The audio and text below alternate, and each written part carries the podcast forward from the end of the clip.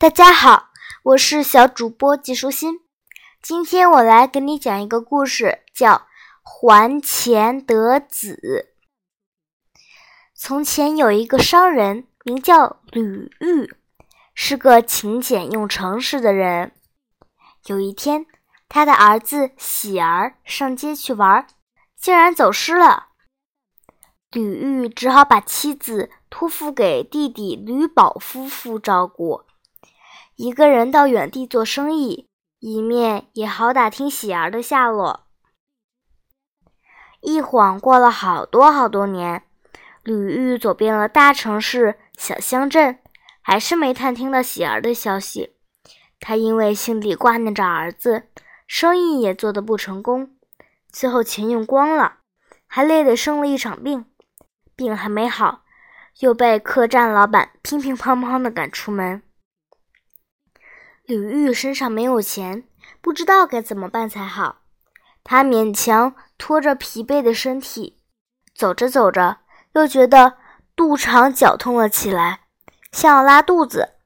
刚好路边有一个用茅草木板搭成的厕所，他连忙走了进去。拉了半天肚子，吕玉觉得身体更虚了。他痛苦地站起身子，无意中一转头。咦，这是什么？厕所角落有一个不大也不小的布袋，鼓鼓囊囊的，好像装了不少东西。李玉把布袋打开一看，不禁大叫：“哇，好多银子啊！大概有二百两呢！正好有了这些银子，我可以先把病治好，然后，嗯，回家的路费也有了。这一定是老天赐给我的。”他把深蓝色的布袋翻过来。看见上面绣了一个“陈”字，突然想到：“哎呀，丢了钱的人一定很着急，说不定他会马上回来找我。不能把钱拿走，还是在这里等一等吧。”等了好久都没有人经过。李玉虽然肚子饿了，却不敢离开，一直到太阳下山，才有一个中年商人急急忙忙跑来，一路还不停地拨拨草丛、翻翻石头。好像是在找东西。吕玉把布袋藏在背后，问这个商人：“先生，你是不是丢了什么东西啊？”商人急得满头大汗，喘着气说：“是啊，我糊里糊涂把钱袋丢了，又不记得是在哪里丢了，真是糟糕。”吕玉问：“你的钱袋是什么样子的？里头有多少钱呢？”商人很快的回答。是一个深蓝色的布袋，因为我姓陈，所以袋子上绣了个“陈”字，里面一共二百两银子。吕玉听完，赶快从背后拿出布袋，说：“陈老板，是不是这个布袋呀？”陈老板非常高兴地说：“是啊，这正是我丢的钱袋，谢谢你。”他很感谢吕玉把钱袋还给他，就拉着吕玉到他家去。到家后，陈老板真诚地招待吕，还叫儿子也出来拜见吕玉。吕玉看见陈老板的儿子，愣了一愣，突然眼泪一滴滴地落了下来。陈老板觉得奇怪，就问：“你怎么了？是不是有什么困难？可不可以告诉我呢？”吕玉叹了口气，说：“我也有一个儿子，名叫喜儿。”六岁的时候被人拐走了，一直到现在还没找到。传言已经过了八年，如果他还在，都十四岁了，大概和你的儿子差不多高吧。喜陈老板惊奇地说：“喜儿，你的儿子也叫喜儿？”他又指一指自己的儿子说：“我的儿子也叫喜儿，不过他并不是我亲生的儿子。”七年前，有一个人带着他来说，他家太穷，养不活这孩子，就要把孩子卖给我。后来，这孩子才告诉我，他是被那个人拐来的。他今年也是十四岁，你看看他是不是你的孩子？李玉想一想，说：“嗯，八年都过了，孩子也长大了，我认不出他的样子。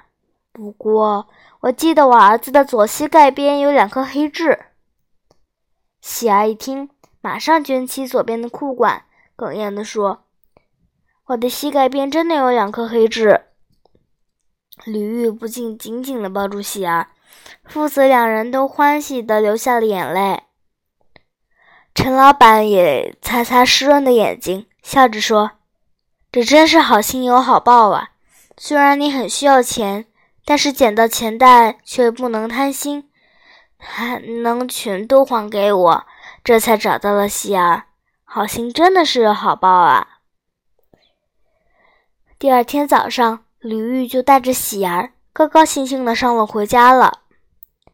吕玉不在家的八年中，家里头又发生了什么事呢？狠心的弟弟吕宝根本没有好好照顾嫂子，因为赌输了，欠下许多债，还想了一肚子坏主意要害嫂子。有一天，吕宝对嫂子说：“嫂子，哥哥出去八年都没有回来过。”前天我听人说哥哥已经死了，我看你还是改嫁吧，以后才有人照顾你的生活啊。嫂子听了又伤心又生气地说：“就算你哥哥真的死了，我也不会改嫁。”其实吕宝早就计划好了，把嫂子卖给一个外地的商人，赚五十两银子去还赌债。他怕嫂嫂知道会反抗。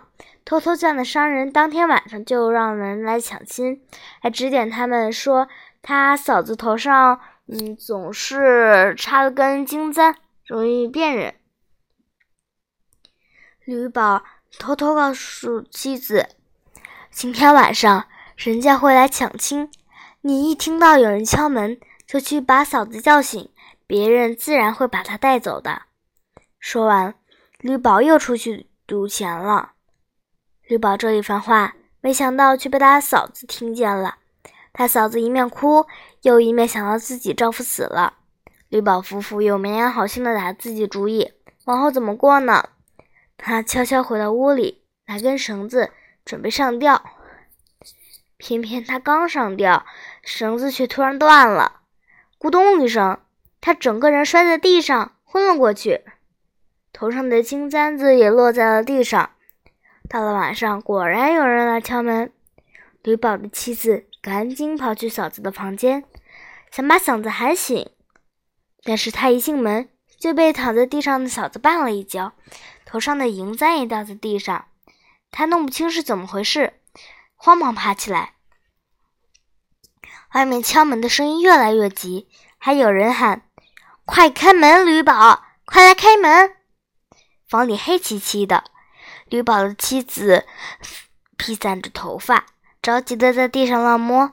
他摸到嫂子的金簪，还以为是自己的银簪，就胡乱的把头发一拢，金簪一擦，跑去开门了。